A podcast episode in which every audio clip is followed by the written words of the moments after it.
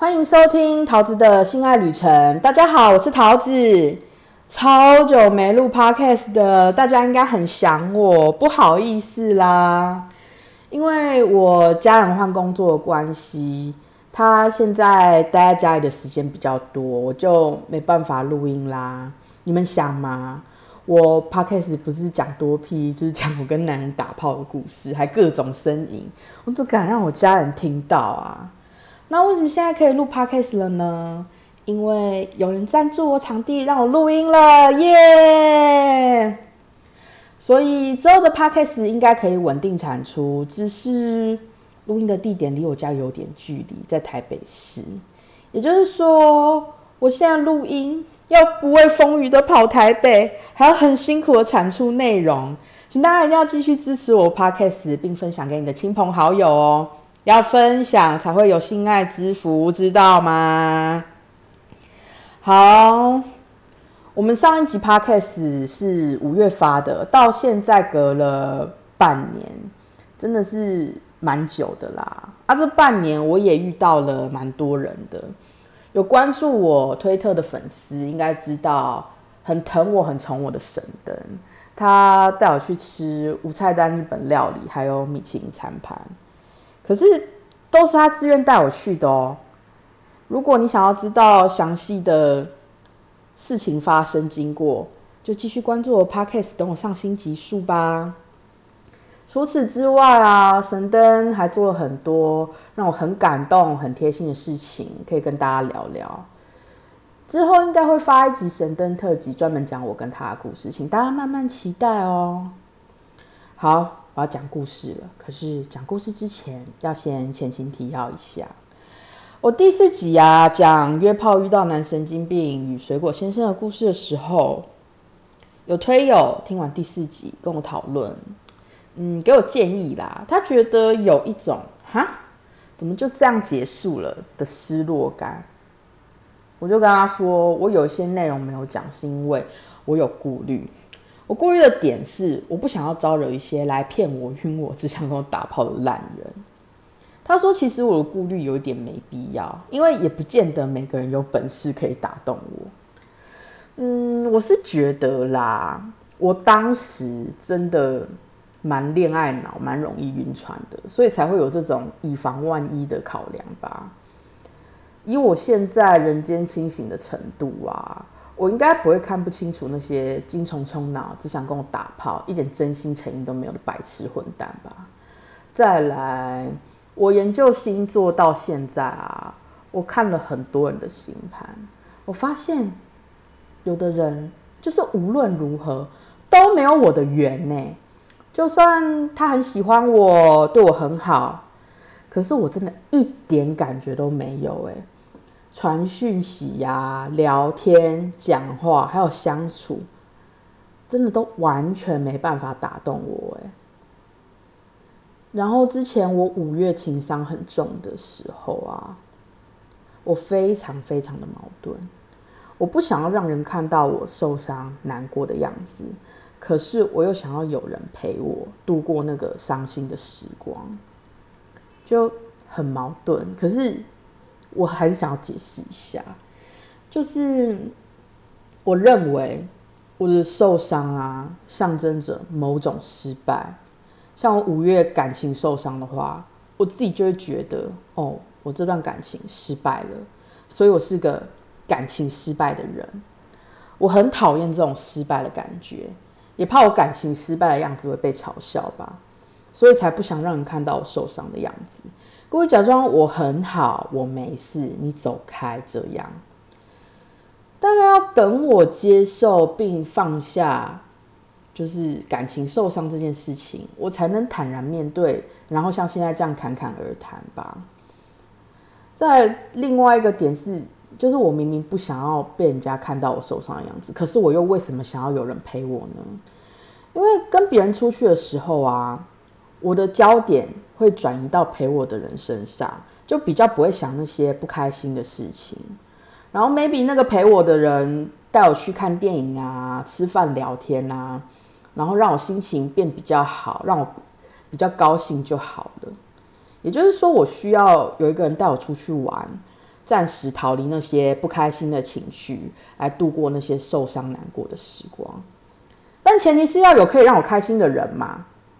我就从推特密我的人里面开始选啊。基本上推特密我的人，他们大概都有看过我的照片，就知道我的外表大概是怎么样，然后也是喜欢我肉肉胖胖大奶样子才会来密我啊。那我就可以挑愿意伺候我也让我觉得开心的人啊。当然，里面也有很多只想跟我打炮，其他都不要的人。但是要跟我打炮也没有不可以啊，至少伺候我让我觉得开心、舒服、觉得爽吧。传讯息也算是伺候我的其中一环啊。所以只要对方讯息啊多了点什么，让我觉得有一丝丝的不开心、不高兴，或是流露出那种好了没呀，赶快出来打炮给我干的那种态度，我就不要了。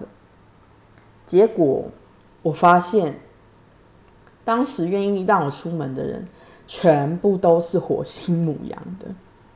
我推特发文有提到的范先生啊、神灯、小鱼儿，他们三个通通都是火星母羊的。而且我每次跟他们出门，我真的都非常高兴，也非常开心。所以各位可爱的男性听众朋友们。如果你想成为我 podcast 故事的男主角，并跟我有一段故事，然后你的火星刚好在母羊的话，欢迎你来密我哦。嗯，金星双鱼也可以哦。好，我们的前情提要就大概到这边，我就丢掉那些没有必要的顾虑，放开把故事说清楚、讲明白吧。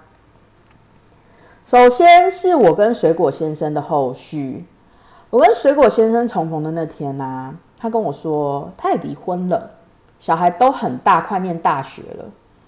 然后他开的车子蛮不错的，应该很有经济能力，而且他是少数有带小孩的单亲爸爸，感觉他很疼小孩，也喜欢小孩。我就觉得，嗯，可以约会吃饭相处看看啊。我记得第一次跟他吃饭的时候，我跟他聊到小孩，我说我儿子有发展迟缓，几乎每天都要带他去诊所、医院上早期疗愈。回家也是各种方式引导我儿子开口说话，或是观察小孩的需要，教小孩怎么表达。所以我先生就跟我说，他儿子以前也有，而且听起来不是假的。除了早疗课之外啊，固定要去大医院做评鉴那些，他是真的都知道。一个男人哦，没有带小孩，亲身经历过这一切，也不是做相关产业的话，谁会知道啊？我心里就觉得，哎，这个男人感觉真的不错呢。可以认真约会当男朋友哦。我后来还有带我两个小孩去跟他吃饭，他一样开车来接我跟两个小孩嘛。结果我女儿一上车就开始闹，我就把我女儿抱到前座，然后把胸部掏出来为我女儿喝母奶安抚她，然后剩我儿子一个人在后座嘛。啊，我儿子是个没什么安全感的小孩，他就爬到前座中间，想要跟我们坐在一起。我儿子就把水果先生的车子踩脏了。当我看到，我准备要念我儿子的前一秒钟，水果先生就说：“给他踩没关系，车子脏了洗一洗就好。”我听完就觉得，哎，他跟那些骑车如命的男人好不一样哦，而且他是真的很喜欢小孩耶。接着我们就去吃火锅，吃到一半。我女儿吃玉米没吃干净，我在跟我女儿说要把旧的玉米吃干净，再吃新的玉米。我女儿不想，就开始闹嘛。所以我先生听到就开口问说：“怎么了啊？”我就跟水果先生把事情经过讲讲。他听完就跟我女儿说。哦，你怎么没把旧的玉米吃完？又不是不给你吃，吃完就给你新的玉米啦。然后我女儿就乖乖把旧的玉米吃完了。我看到我女儿乖乖把玉米吃完的瞬间，我真的觉得非常的感动，又默默在她心里帮她加了好几百分。而且，我终于不用当坏女人跟坏妈妈了。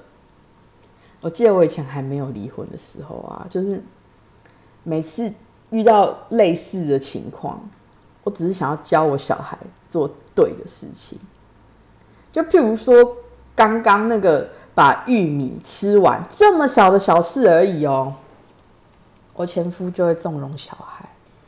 他认为只要小孩不要吵闹，不要让我们被旁人注目就好了。所以小孩在闹的时候，我前夫就会阻止我教小孩，因为有人在看我们。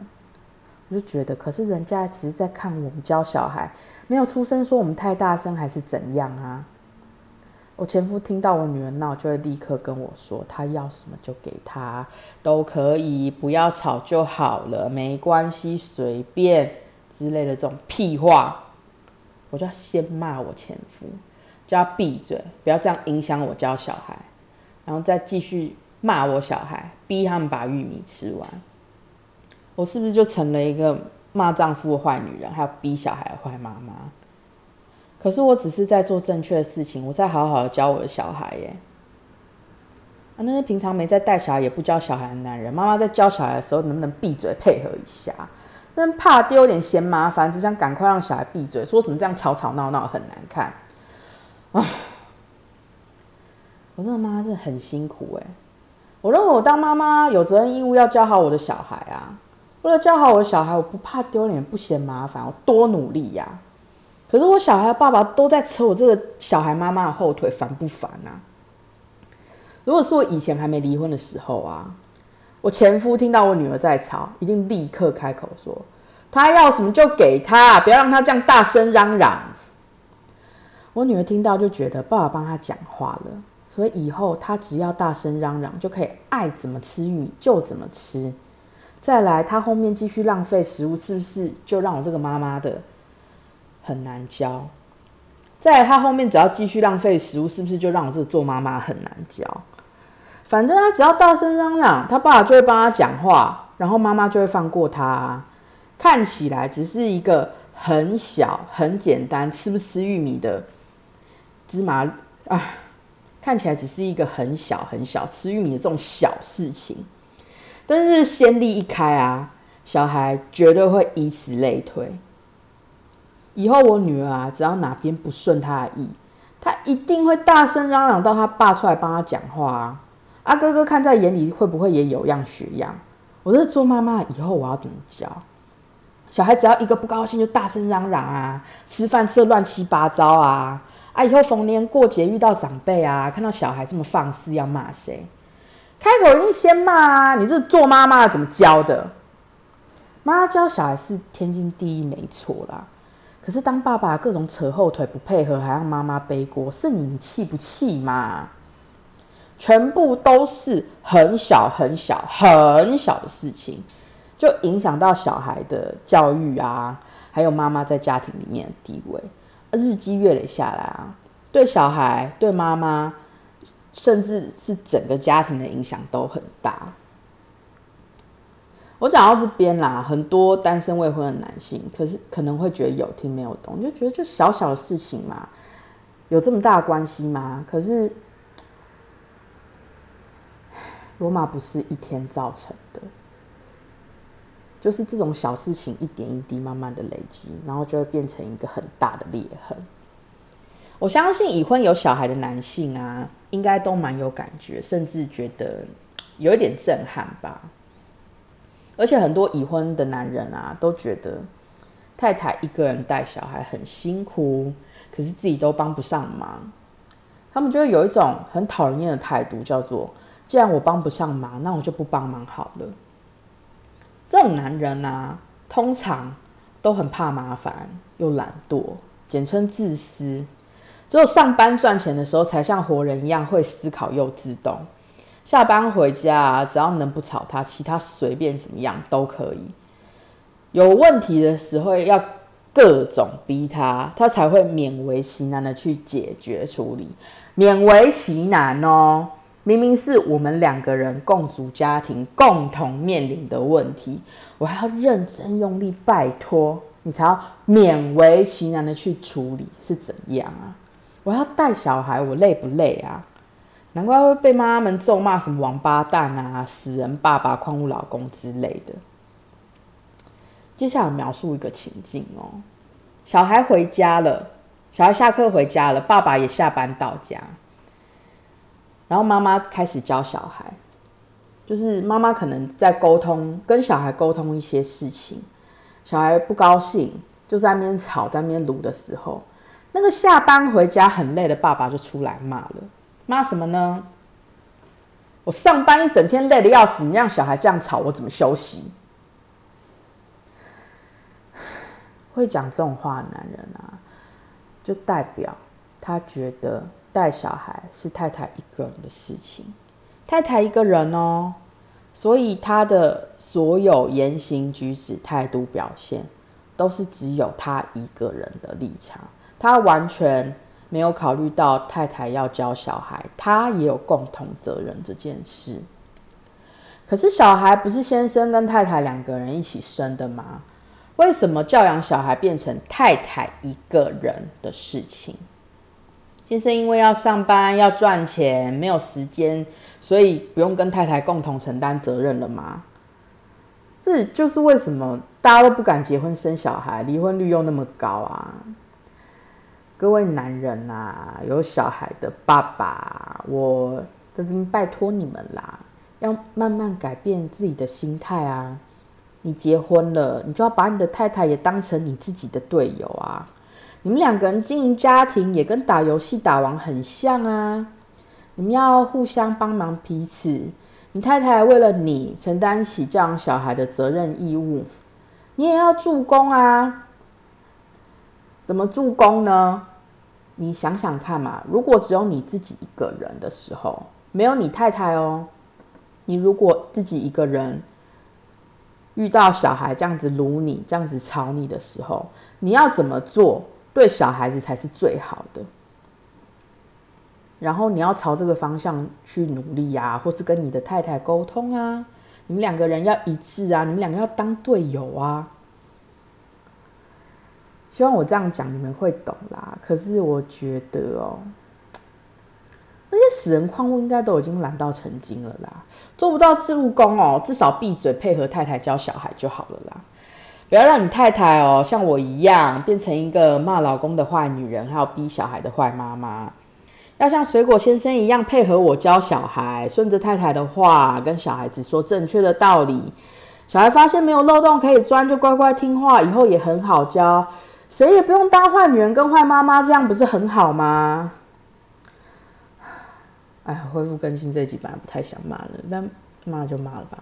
我觉得我讲的很正确啦，也希望。各位男性听众可以听进去啦。好，我们回到那天的约会哦。其实那天约会约完，我觉得对水果先生有一点拍死，因为那天带两个小孩出门啊，我有一点把他晾在旁边。可是我身为妈妈，必须要顾小孩，也没办法。我觉得他自己也带两个小孩，他应该懂，就没有跟他多说什么啦。然后。他就消失了两三天呢，我不知道是不是因为我带小孩跟他约会的关系，他才消失。因为我们本来后面约好要去逛夜市啊，还有其他行程，他就完全失联，直接爽约。我自己也有一点困惑吧，有一点生气，就是他如果不想去，他跟我讲一声就好了。可是他就讲也不讲，就直接不见了。我就觉得算了。